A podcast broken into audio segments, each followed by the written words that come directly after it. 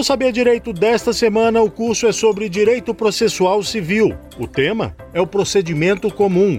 São abordados os requisitos, fatos e fundamentos jurídicos da petição inicial, o valor da causa, contestação, artigos na legislação e efeitos da revelia e da réplica.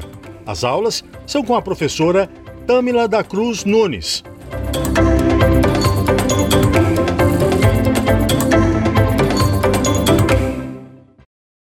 Olá, seja bem-vindo à nossa terceira aula da semana. Eu sou a professora Tâmila Nunes.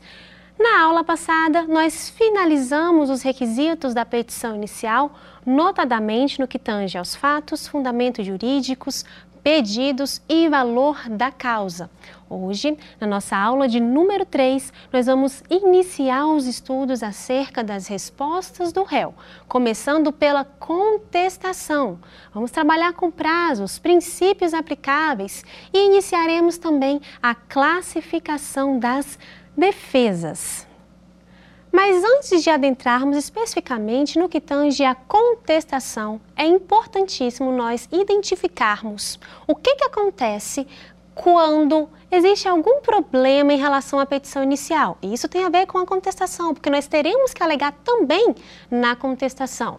Faltando um dos requisitos da petição inicial, nós temos duas consequências: emenda a inicial e indeferimento da petição inicial. Olha só, quando nós trabalhamos aqui com o artigo 321, nós temos que o código estabelece o prazo de 15 dias para que o autor emende a petição inicial. E é interessante que, com a nova sistemática do Código de Processo Civil, o juiz deve determinar o que, que deve ser emendado.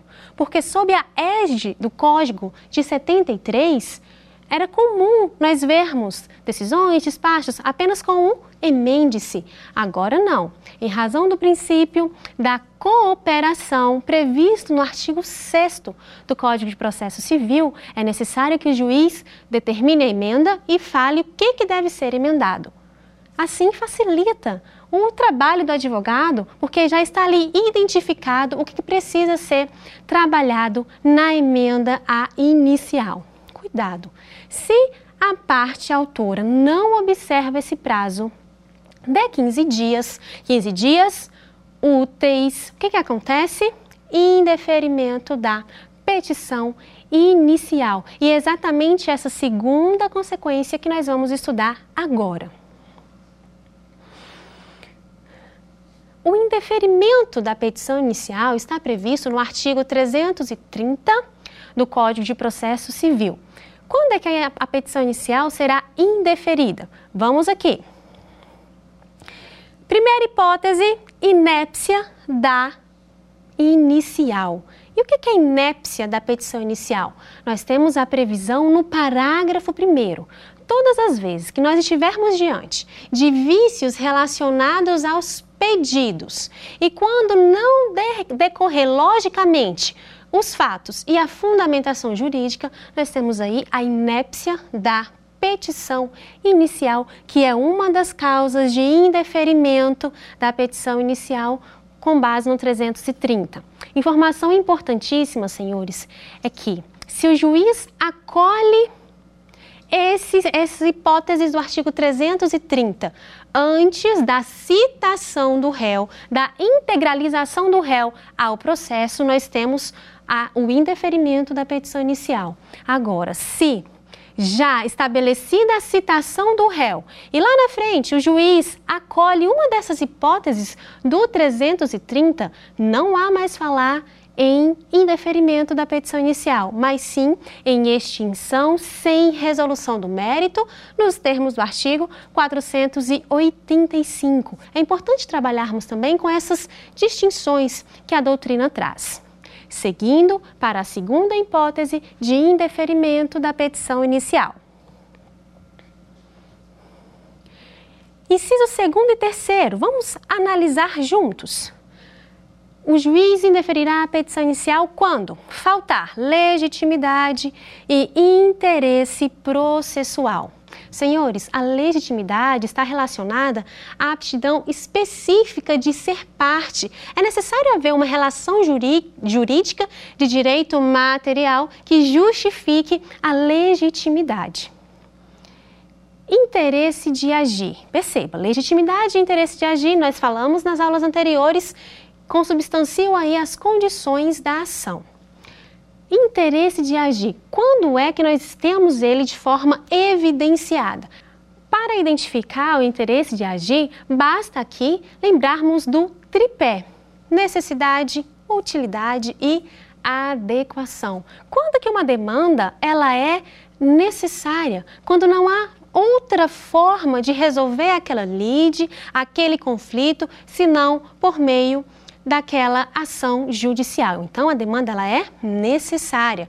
Quando é que a demanda ela é útil? Quando ela traz alguma melhora na vida prática da parte que está pleiteando.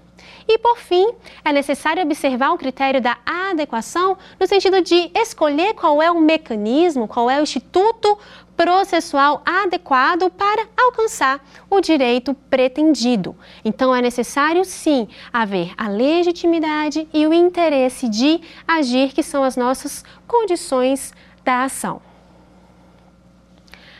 A outra hipótese de indeferimento da petição inicial é o descumprimento do que está previsto no artigo 106 e 321 do Código de Processo. 106 endereço do advogado. Aquele que advoga em casa própria tem que informar o endereço, o número da ordem. Isso é importantíssimo. Lembra que eu falei que é requisito da petição inicial? Pois é.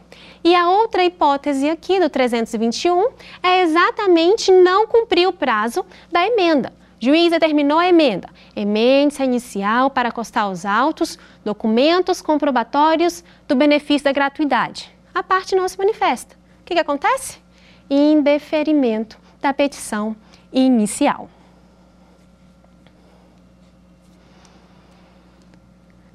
Verificado o juiz que a petição inicial cumpre todos os requisitos, não há nenhum equívoco no sentido, ou, ou, ou, vício no sentido de determinar a emenda, ou aqui o indeferimento da petição inicial o juiz vai determinar a citação do réu para que haja a integralização da relação jurídico-processual. Lembram? Autor, Estado juiz e réu. Quando o juiz determina a citação do réu como regra, já designa a audiência de conciliação e mediação, que nós também já estudamos. Pois bem, não havendo acordo nessa audiência, ou as partes não comparecendo, que é causa, inclusive, de aplicação de multa, né? ato atentatório à dignidade da justiça. Aí nós passamos para esse terceiro ato processual, que é a contestação, a resposta do réu. Aqui é o momento em que o réu vai se manifestar, apresentar a sua versão dos fatos, o que, o que aconteceu, vai impugnar as teses apresentadas pelo autor. É uma peça estritamente técnica e nós vamos estudar aqui quais são as classificações das defesas processuais de mérito. Mas antes, alguns princípios que são aplicáveis e que nós precisamos observar.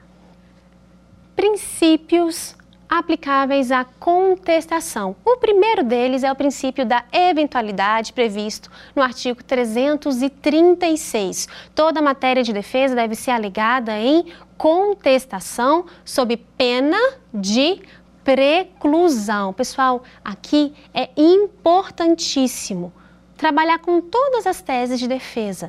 Ainda que você trabalhe com teses subsidiárias, quando nós trabalhamos com teses subsidiárias, não, é, não significa que você está ali confessando aquela determinada conduta que você está impugnando, de forma alguma, mas é em observância ao artigo 336. Toda matéria de defesa deve ser apresentada na contestação. Só que nós temos exceções, como quase tudo no direito. Artigo 342. Depois da contestação, só é lícito ao réu deduzir novas alegações quando Inciso 1. Matérias relativas a direito superveniente. Inciso 2. As que o juiz puder conhecer de ofício, por exemplo, prescrição, decadência. Terceiro, as que, por autorização legal, puderem ser formuladas a qualquer tempo ou grau de jurisdição. E nós vamos identificar quais são elas daqui a pouco. O segundo princípio que nós precisamos analisar aqui, dentre tantos que são importantes, como o do contraditório e da ampla defesa, é o princípio da impugnação especificada prevista no artigo 341. O réu deve impugnar todos os fatos arguídos pelo autor na inicial, sob pena de serem considerados verdadeiros. Olha que interessante, senhores. Haverá confissão ficta em relação aos fatos que não forem impugnados. Qual a dica que eu dou para que você consiga de fato cumprir aqui esse requisito do artigo 341 da impugnação especificada das teses apresentadas pelo autor. Lembram, lembram da dica que eu falei para separar a fundamentação jurídica em títulos? Pois é, a, na contestação você deve fazer da mesma forma. Então, se o autor trabalhou com títulos, na sua fundamentação jurídica, trabalhe também com estes títulos na sua contestação. E ainda que ele não tenha feito, você assim o fará, para identificar, demonstrar ao examinador que você tem conhecimento e ao magistrado que as suas teses devem ser ali, sim, levadas em consideração no momento da análise do mérito. Então, vamos aqui exemplificar rapidamente. Se na petição inicial, lá na ação de indenização, o autor colocou do ato ilícito, depois colocou do dever de indenizar, do dano moral, na sua contestação, cumprindo aí o princípio da impugnação especificado, como você vai construir os seus tópicos? Vamos lá? Ato ilícito aqui na, na petição inicial, da inexistência do ato ilícito. Da não obrigação do dever de indenizar da não configuração do dano moral.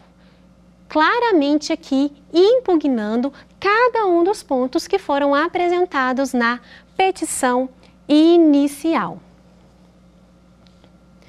Mas assim como no princípio que nós estudamos da eventualidade, nós também temos exceções no que tange ao princípio da impugnação especificada. E essa exceção está prevista no parágrafo único do 341.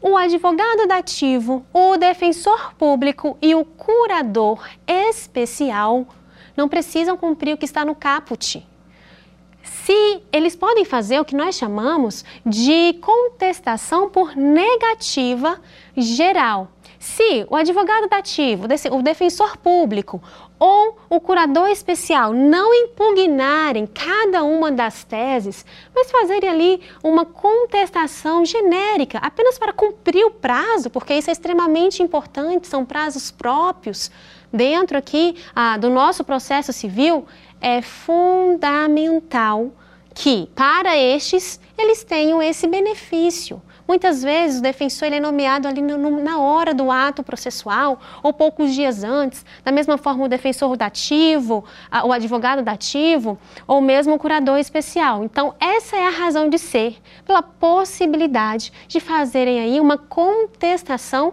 por negativa geral os atos não impugnados não serão aí considerados verdadeiros. Muito interessante. Classificação das defesas. Isso aqui, pessoal, é o fundamento de toda a nossa aula de contestação de resposta do réu. Nós temos dois tipos de defesas dentro da contestação, sob essa perspectiva. Primeira delas, defesas processuais, que nós também chamamos de defesas preliminares, que estão previstas no artigo 337 do Código de Processo Civil. Pois bem, dentro dessa classificação desse gênero, defesas processuais ou preliminares, nós temos duas espécies, que na verdade dizem respeito à consequência dessas defesas quando são alegadas. A defesa preliminar ou processual, ela pode ser dilatória ou peremptória. Defesa dilatória, defesa processual dilatória, ela não tem o condão de extinguir o processo sem resolução do mérito, nos termos do 485. Não, não, não. Aqui nós temos apenas a postergação da análise do mérito. Existe um vício, ele vai ser identificado e pode ser que seja sanado. O juiz não vai extinguir o processo sem resolução do mérito. Mas nós também temos defesas processuais que são peremptórias. Essas defesas processuais peremptórias extinguem o processo sem resolução do mérito. Essa é a consequência. Dentro das defesas processuais, nós vimos as duas espécies, mas nós também temos defesas de mérito. E dentro das defesas de mérito, nós também temos duas espécies defesa de mérito direta e defesa de mérito indireta. Defesa de mérito direta. O réu nega todos os fatos apresentados pelo autor, nega tudo. Nós vamos pormenorizar daqui a pouco. Na defesa de mérito indireta, o réu não nega todos os fatos apresentados pelo autor. Pelo contrário, ele até confirma, em parte. Mas ele apresenta um fato novo, que vai ali alterar, que vai modificar ou extinguir o direito constitutivo do autor.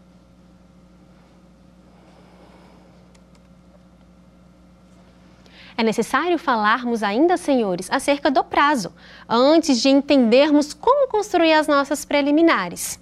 Artigo 345. Esse é o fundamento que você, legal que você deve utilizar lá no preâmbulo da sua contestação, tal qual nós fazemos na petição inicial.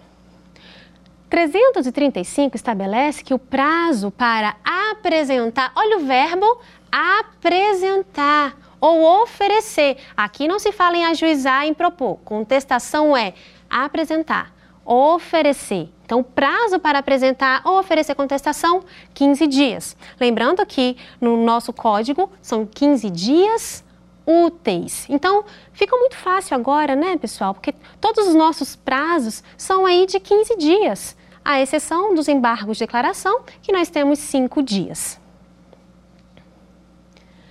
A questão pontual é saber quando começar a contar esses prazos, esse prazo de 15 dias. Vamos aqui identificar de acordo com o artigo 335 do CPC. A primeira hipótese para início da contagem do, do prazo de, de 15 dias é a audiência de conciliação e mediação. Ocorreu a audiência no dia X. Não houve acordo, o prazo para contestação se inicia no próximo dia útil. Ok? Então, o primeiro marco é a realização da audiência de conciliação sem acordo. A segunda hipótese, senhores, é quando nós temos o protocolo da petição do réu manifestando desinteresse na audiência. Nós vimos na aula anterior, é possível que o autor se manifeste na inicial que não tem interesse.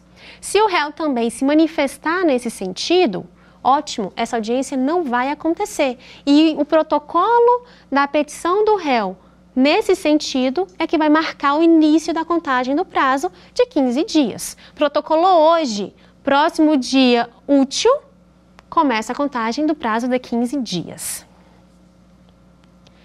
E a outra hipótese, e última hipótese da, da contagem do prazo para apresentar a contestação é no que tange a citação, a juntada do mandado de citação devidamente cumprido nos termos do artigo 231. Só para exemplificar os senhores, quando nós temos mais de um réu, um litisconsórcio passivo, a audiência de, de conciliação não foi designada, não ocorreu. Quando começa a contagem do prazo, neste caso, da juntada do mandado de citação do último réu. São três, três réus.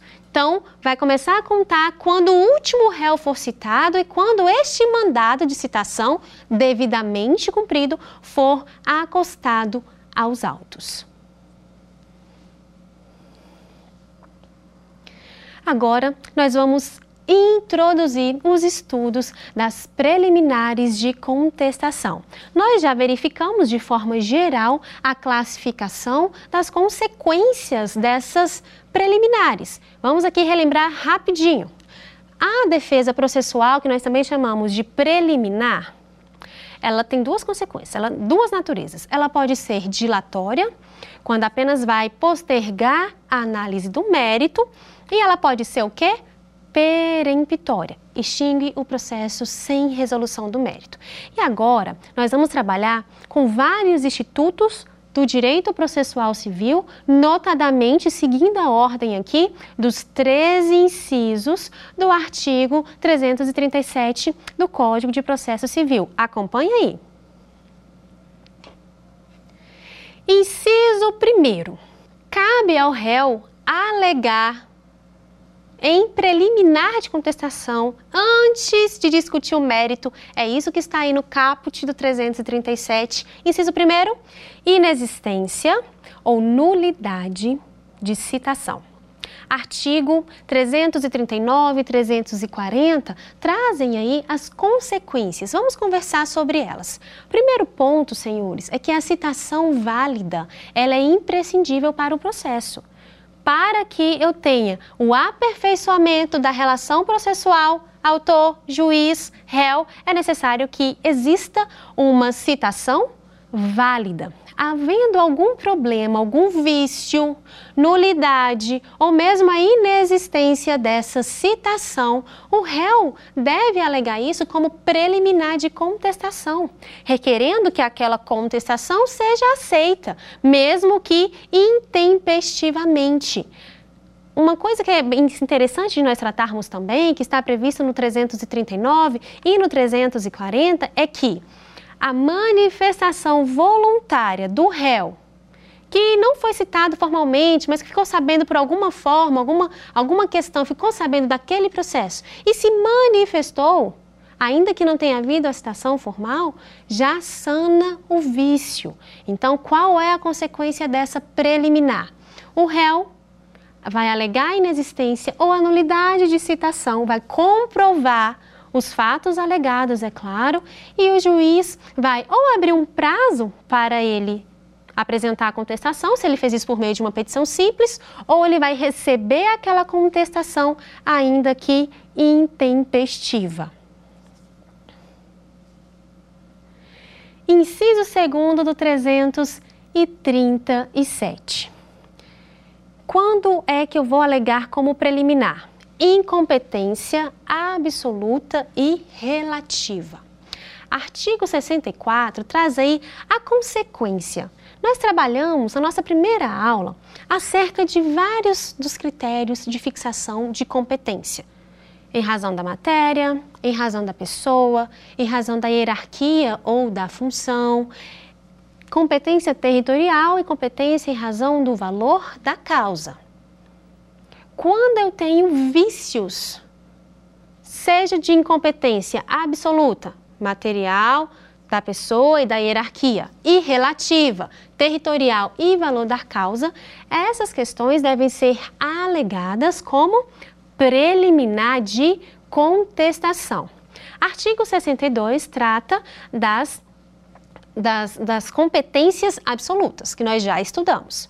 Artigo 63 do CPC, competências relativas. Quando o réu alegar a incompetência absoluta ou relativa na contestação, a consequência é o quê?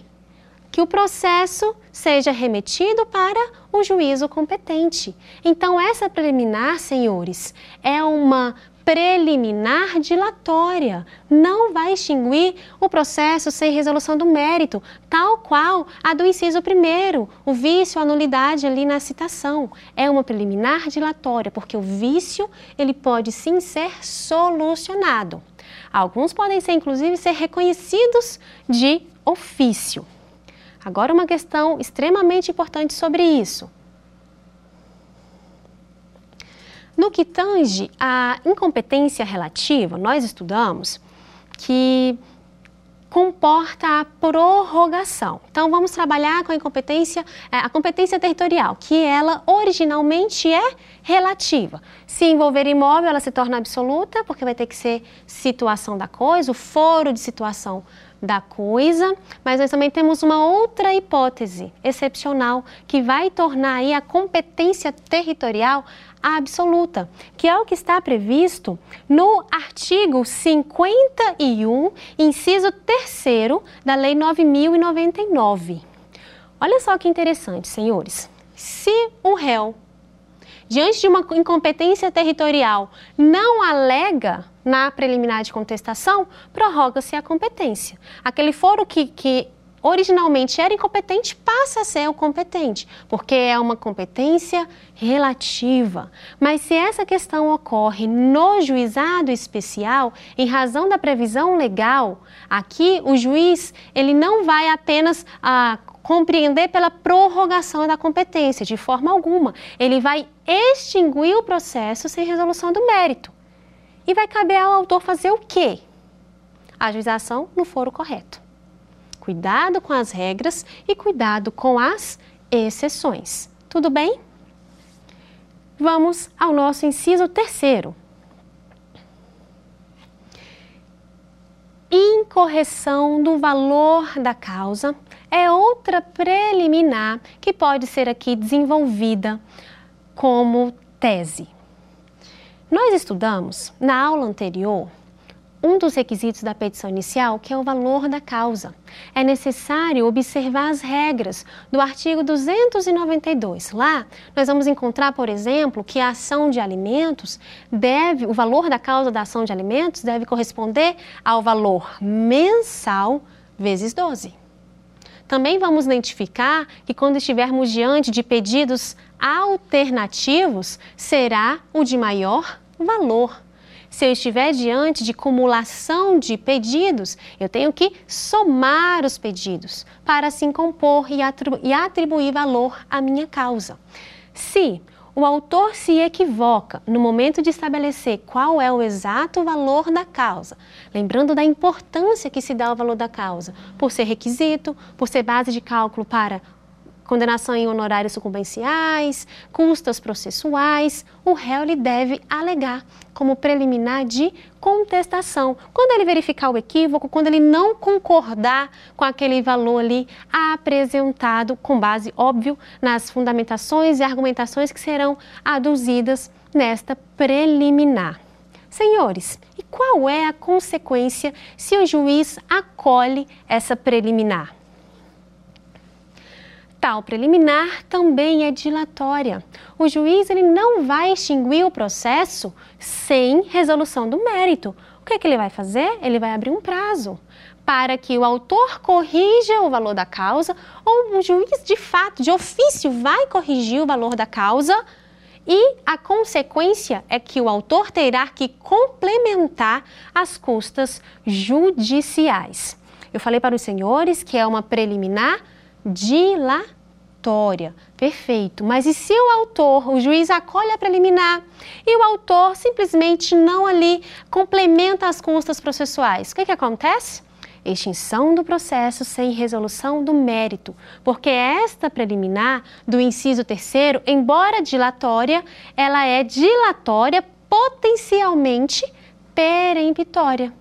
Se o autor não cumpre, não paga as custas complementares, o juiz vai extinguir o processo sem resolução do mérito. E essa consequência está prevista no artigo 293 do CPC.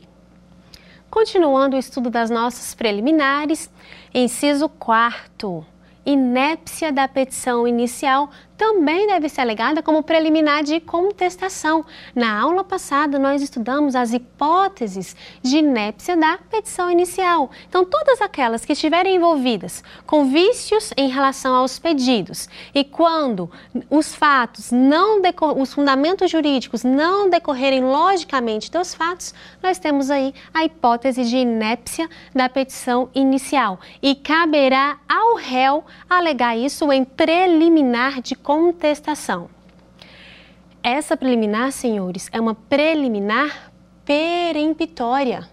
Se o réu alega que houve algum vício em relação aos pedidos e o, e o juiz acolhe, ele vai extinguir o processo sem resolução do mérito.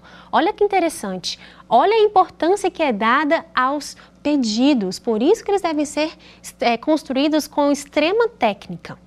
Ok? Seguindo aqui para os nossos próximos incisos. Inciso quinto, perempção, também preliminar, deve ser alegado como preliminar. E o que é a perempção, senhores? É um instituto que está previsto no artigo 486, parágrafo 3 do Código de Processo Civil. A perempção, ela ocorre quando o autor da causa por três vezes a extinção sem resolução do mérito. Três vezes o autor, por exemplo, não deu andamento ali no processo. O juiz proferiu uma, uma decisão para que o autor ah, informasse o novo endereço do réu.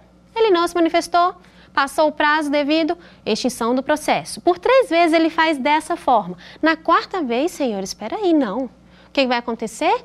Extinção do processo sem resolução do mérito. Então, a perempção é uma preliminar peremptória. Muito cuidado. E detalhe, quando o autor insistentemente fica ali ajuizando a ação e dando causa à extinção, lá na quarta vez é possível, inclusive, a aplicação de multa por litigância de má-fé, nos termos do artigo 79 e 80 do Código de Processo Civil. Inciso 6 litispendência. Os parágrafos primeiro, segundo e terceiro do artigo 337, que trata das nossas preliminares, dizem respeito aí acerca da litispendência. E o que é litispendência? É quando nós temos duas ações idênticas tramitando simultaneamente. Ações idênticas, mesmas partes, pedidos e causa de pedir. Uma dessas ações, senhores, necessariamente vai ser extinta sem resolução do mérito. Sendo assim, a lógica é que a preliminar de litispendência é peremptória. E qual saber qual ação uh, devo, de, de, deva ser extinta pelo juiz sem resolução do mérito? Senhores, aí nós voltamos lá para a parte da fixação da competência, da perpetuatio jurisdiciones, que aqui o juízo prevento será aquele em que houve ali o, o primeiro registro ou distribuição da petição inicial. Inciso sétimo, coisa julgada. O parágrafo 4 do 307 e o artigo 502 do Código de Processo Civil tratam aí da coisa julgada. Nós temos também uma preliminar que é peremptória. Por quê, senhores? Porque coisa julgada é quando nós estamos diante da imutabilidade do provimento jurisdicional. Lembrando, é claro, que nós temos duas vertentes da coisa julgada: coisa julgada material e coisa julgada formal. A coisa julgada material, ela repercute e surte efeitos para dentro do processo e para além do processo. Aquela decisão ela não pode ser mais alterada. Tudo bem? Agora, a coisa julgada formal repercute efeitos, surte efeitos para dentro do processo, mas é possível que aquela questão ainda seja discutida em uma nova relação jurídica. Então, a coisa julgada formal, material, perdão, ela tende a extinguir o processo sem resolução do mérito, portanto, é uma preliminar peremptória. Continuando o estudo das nossas preliminares, inciso oitavo conexão.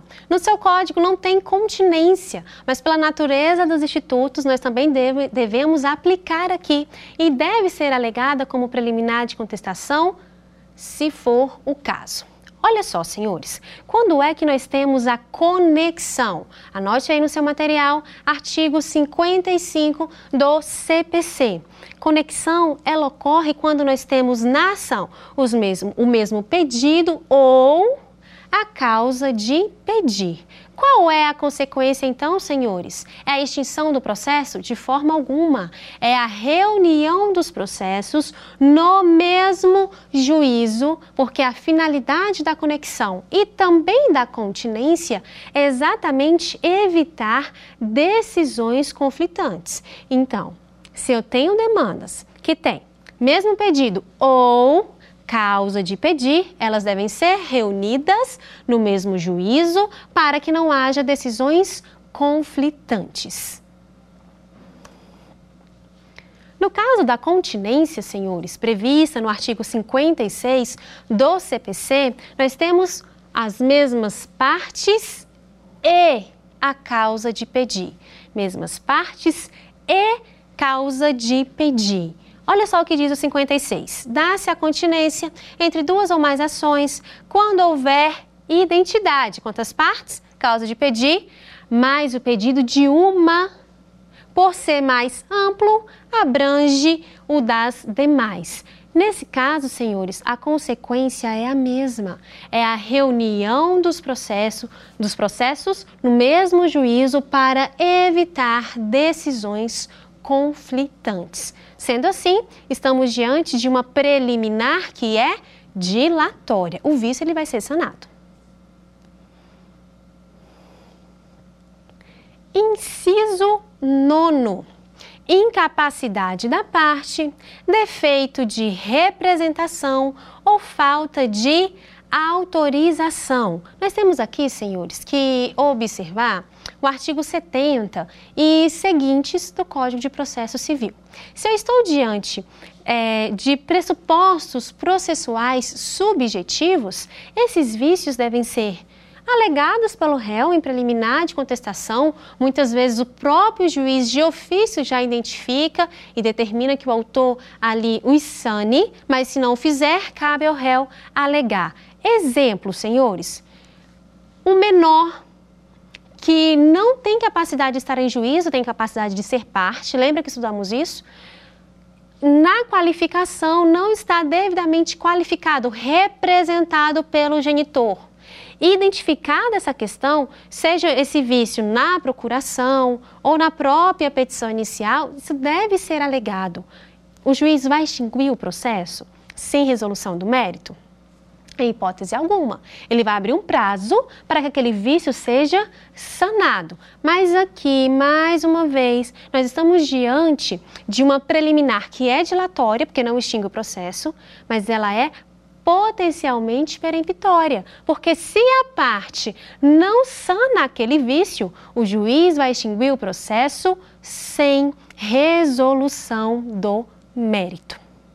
Dando sequência ao estudo das nossas preliminares, vamos ao inciso 10. Convenção de arbitragem. Pessoal, nós estamos aqui diante de uma preliminar que é peremptória. Se alegada aqui a convenção de arbitragem, o juiz ele vai extinguir o processo sem resolução do mérito. Nós falamos lá no início das nossas aulas que nós temos alguns meios alternativos de resolução de conflitos: a mediação, a conciliação e a arbitragem, que é regulada pela Lei 9307 de 96. Nós estamos diante de um, um tipo de método de resolução consensual dos conflitos e que, se alegado como preliminar, vai ensejar a extinção do processo. Uma dica que eu te dou. Nós, dentro da convenção de arbitragem, nós temos a cláusula arbitral E o compromisso arbitral. Cláusula arbitral é quando já está previsto no contrato. Pensa, cláusula vem de contrato. A arbitragem, esse meio de resolução do conflito já está previsto antes mesmo da lide existir diferente do compromisso arbitral. O compromisso arbitral ele é firmado pelas partes após o surgimento da lide. Então, seja em uma questão ou em outra, seja diante da cláusula arbitral ou do compromisso arbitral, sendo alegada como preliminar de contestação, o juiz acolhendo extinguirá o processo sem resolução do mérito. Vamos testar os nossos conhecimentos?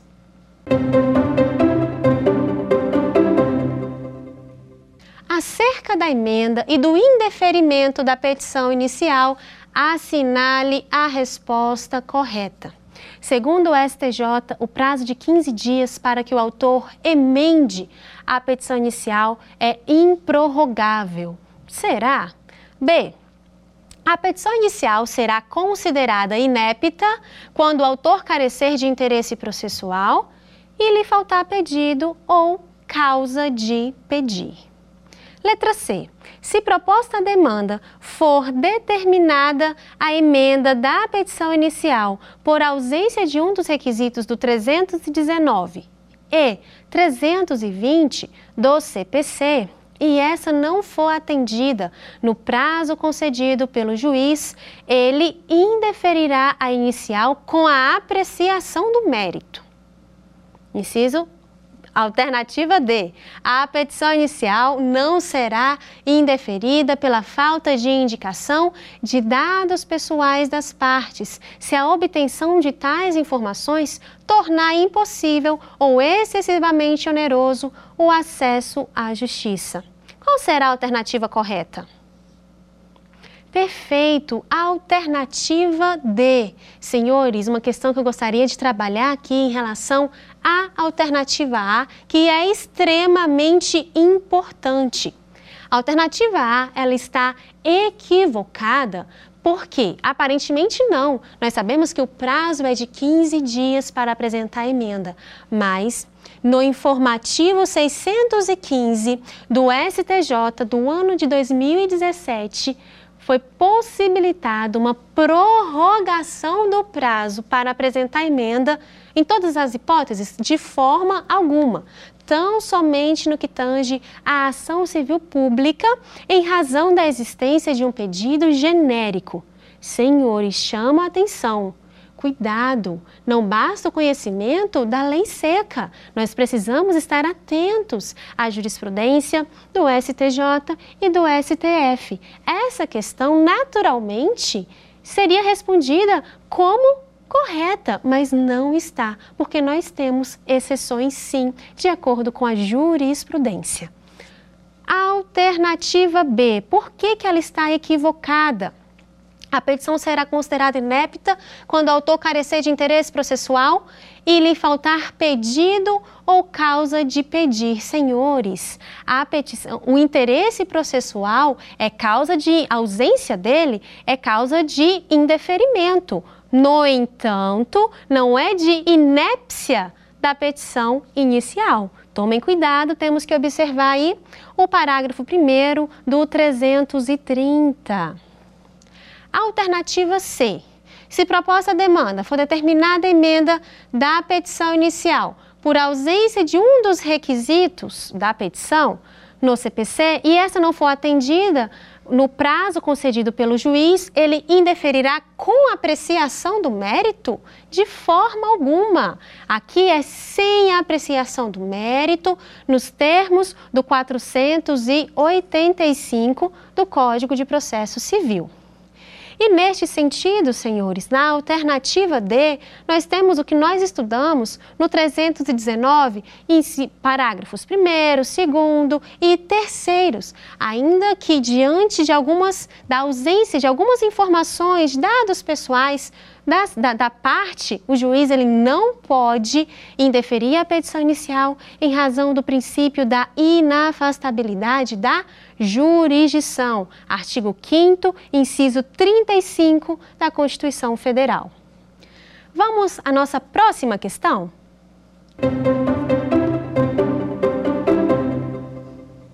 Acerca da contestação, assinale a resposta correta. O meio adequado para que se combata eventual incompetência do juízo, independentemente de sua natureza, é a oposição de exceção de incompetência, que necessariamente deve ser fundamentada e instruída, indicando-se o juízo para o qual se declina. Hum, vamos ver. Alternativa B. Aplica-se o ônus da impugnação especificada em sede de contestação ao defensor público, advogado dativo e ao curador especial. Alternativa C. Conforme o princípio da eventualidade, todas as matérias de defesa devem ser alegadas na contestação, sob pena de preclusão exceto matérias relativas à defesa de mérito indireta, haja vista que alguma delas podem ser alegadas em momento posterior. Interessante. Alternativa D, a arguição de questões preliminares de litispendência, coisa julgada, defeitos de representação, constituem modalidades de defesa de natureza dilatória, apresentadas sempre no bojo da contestação. Qual a alternativa correta? A alternativa C, senhores. Vamos analisar cada uma delas para compreendermos essa questão. A alternativa A, por que, que ela está equivocada? Senhores, aqui muito importante. Sob a égide do Código de 73, nós tínhamos a necessidade, na verdade, várias respostas do réu, inclusive a alegação de incompetência territorial. Era uma peça em apartado. Com o Código de 2015, nós tivemos a reunião das defesas, todas devem ser alegadas na contestação, à exceção do impedimento e suspeição do juiz. Todas as demais devem ser alegadas como preliminar de contestação e no caso da incompetência do juízo, sim, é preliminar e não uma peça em apartado. Analisando a alternativa B, aplica-se o ônus da impugnação especificada a estes indivíduos, defensor público, advogado, curador especial? De forma alguma, senhores. Aqui, na verdade, é o contrário, aqui é a exceção. Para defensor público, advogado dativo, curador especial, não se aplica a impugnação. Nós falamos aqui em contestação por negativa geral. Olha que interessante. A alternativa C está correta, senhores, porque nós trabalhamos aqui que toda a matéria de defesa ela deve ser sim alegada como preliminar de contestação ou como mérito, deve ser alegada na contestação.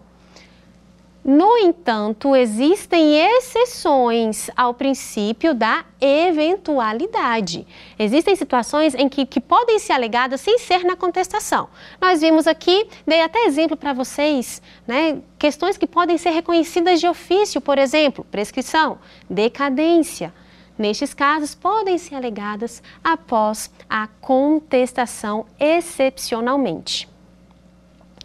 E a alternativa D, arguição de questões preliminares, litispendência, coisa julgada.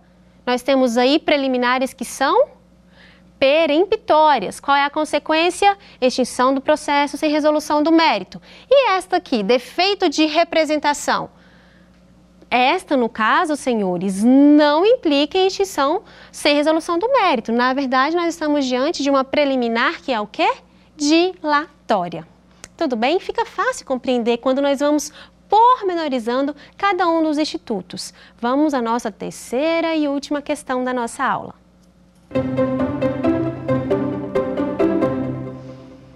Sobre as preliminares de contestação, é correto afirmar que Letra A. O momento processual cabível para alegar incompetência absoluta é o da contestação no prazo de 15 dias, sob pena de preclusão. Interessante. Letra B. Sendo nula a citação, o comparecimento espontâneo do réu suprirá a falha e determinará o início do prazo para contestação. Alternativa C. Havendo incorreção na atribuição do valor da causa pelo autor, poderá o réu impugnar tal valor por meio de petição autônoma, a ser oferecida no mesmo prazo de contestação. A alternativa D, a existência de perempção que leva à extinção do processo, sem resolução do mérito, não pode ser conhecida de ofício pelo juiz. Qual a alternativa correta? Perfeito. Alternativa B, senhores. Nos termos do artigo 239 do parágrafo 1, o comparecimento espontâneo do réu supre ali qualquer vício que porventura nós tenhamos no que tange a citação. Finalizamos assim mais uma aula. Nós trabalhamos hoje acerca da emenda à petição inicial, do indeferimento à petição inicial, iniciamos o estudo da contestação, qual o prazo, os princípios aplicáveis, a classificação das defesas e iniciamos as preliminares. Aguardo vocês na próxima aula. Fiquem com Deus. Beijo grande e tchau, tchau. Quer dar uma sugestão de tema para os cursos do Saber Direito? Então mande um e-mail para a gente, saberdireito.stf.jus.br ou entre em contato por WhatsApp. O número é esse que aparece na tela. Você também pode acompanhar as aulas pela internet. Acesse tvjustiça.jus.br ou nosso canal no YouTube, TV Justiça Oficial.